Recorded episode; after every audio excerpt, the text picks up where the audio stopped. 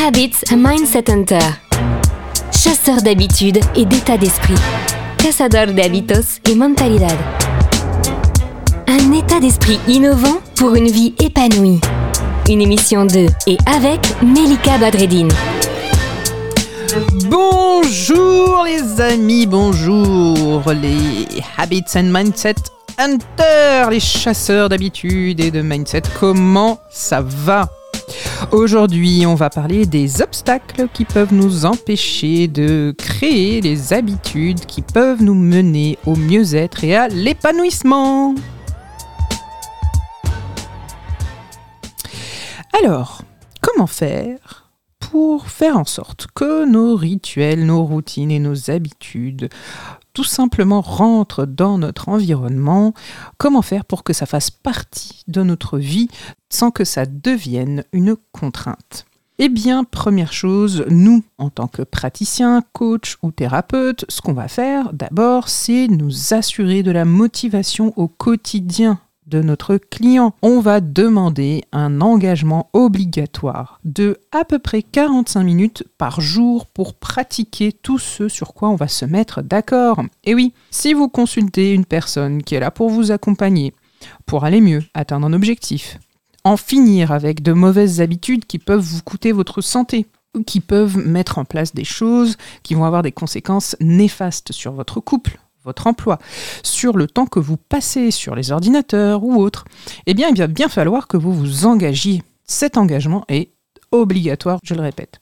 Derrière ça, il y a quand même une question de gestion du temps. Ce qu'on entend beaucoup, c'est je n'ai pas le temps, euh, je ne vais pas avoir le temps de le faire. Alors, je rassure tout le monde, euh, on n'a pas le temps. Hein.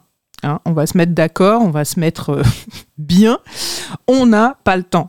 Le temps pour mettre en place des choses, on le crée. Et donc, ça demande une décision de créer ce temps-là.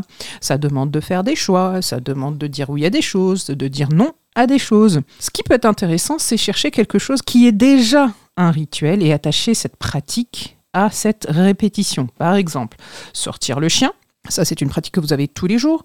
Eh bien, qu'est-ce qu'on peut venir y rajouter sans que ça vienne polluer votre moment, mais justement l'enrichir, et donc faire en sorte que vous puissiez réaliser votre objectif. Eh bien, par exemple, au lieu de sortir le chien en marchant, on va le sortir en courant. Ça, c'est un rituel qu'on peut mettre en place, qui est bon pour la santé, qui est bon pour la productivité, l'efficacité, la gestion du stress, etc. Et j'en passe, et j'en passe.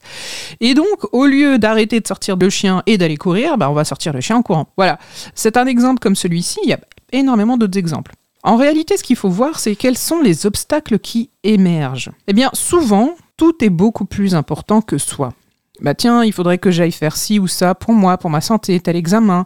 Euh, il faudrait que je m'accorde du repos, que je médite. Mais bon, au lieu de ça, je vais accompagner un tel, je vais dépanner un tel, je vais aider un tel, je vais m'occuper d'un tel. Et finalement, bah, ah bah tiens, la journée est terminée et je n'ai pas eu le temps de réaliser mon objectif, malheureusement. Ce qui peut être intéressant vraiment, c'est d'aller explorer les obstacles quand ils viennent et voir quelle est la pratique quotidienne qui peut vraiment intégrer ces obstacles. Donc moi, ce que je vais vous inviter à faire, là tout de suite, c'est...